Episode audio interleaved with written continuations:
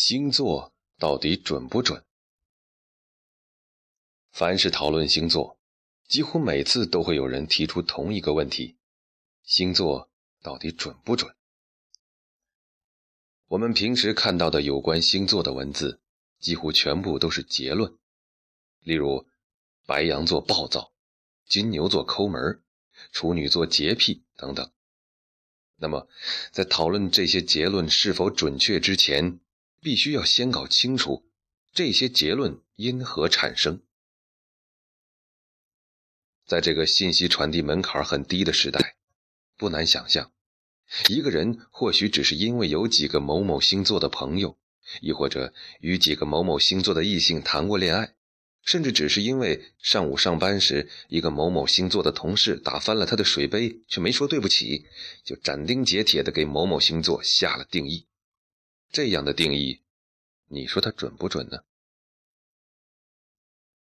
经验经验性的结论，即便由大数据支撑，依然缺乏说服力。因此，不准的星座论述比比皆是。这也就是许多人对星座嗤之以鼻的原因。要客观的了解星座理论，就必须从本质上。重新认识星座。我们生活中讨论的星座起源于古希腊，它的原意是指天空中恒星的组合。早期的古代文明用它确定天空的方位，之后星座逐渐用于航海、战争等领域。星座并非西方的专利，东方也有自己的星座，只是叫法不同。例如，我国古代的二十八星宿、占星术中的紫微星盘，甚至十二星座的区分时间，与我国二十四节气中的一半都高度吻合。比如说，今天就是二十四节气中的春分，啊，不是今天了啊。这些都可以从一定程度上说明，星座的规律性的确可以指导人们的日常生活和行动。但是却未能从根本上解释为什么不同星座出生的人的性格会有明显的差异，并且同一星座出生的人会有一定的共性。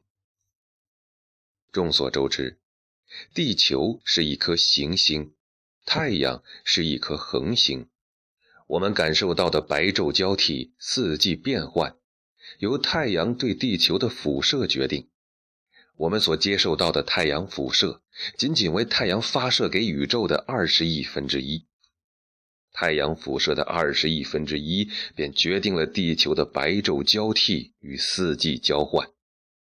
那么，那些散落在宇宙中或远或近的星座，它们的实质是恒星群，它们同样对宇宙产生着巨大的辐射。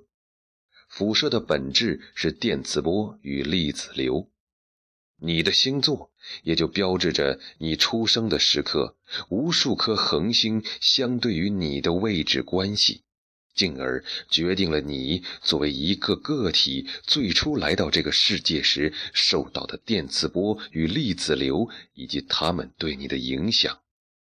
而且我们必须认清，电磁波与粒子流并非辐射的全部。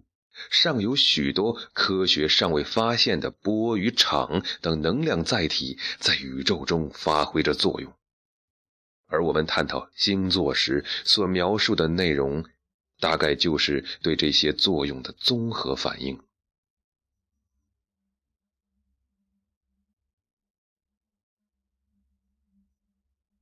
上一段的观点。是作者研究生一年级的时候，在一堂理工类课程的课堂上讨论时所提出的。他几乎第一次从本质上解释了星座对人影响的根本原因。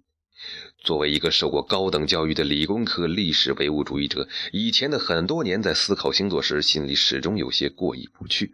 但是自从形成这样的理论支撑，他便可以心安理得的思考，理直气壮地讨论星座了。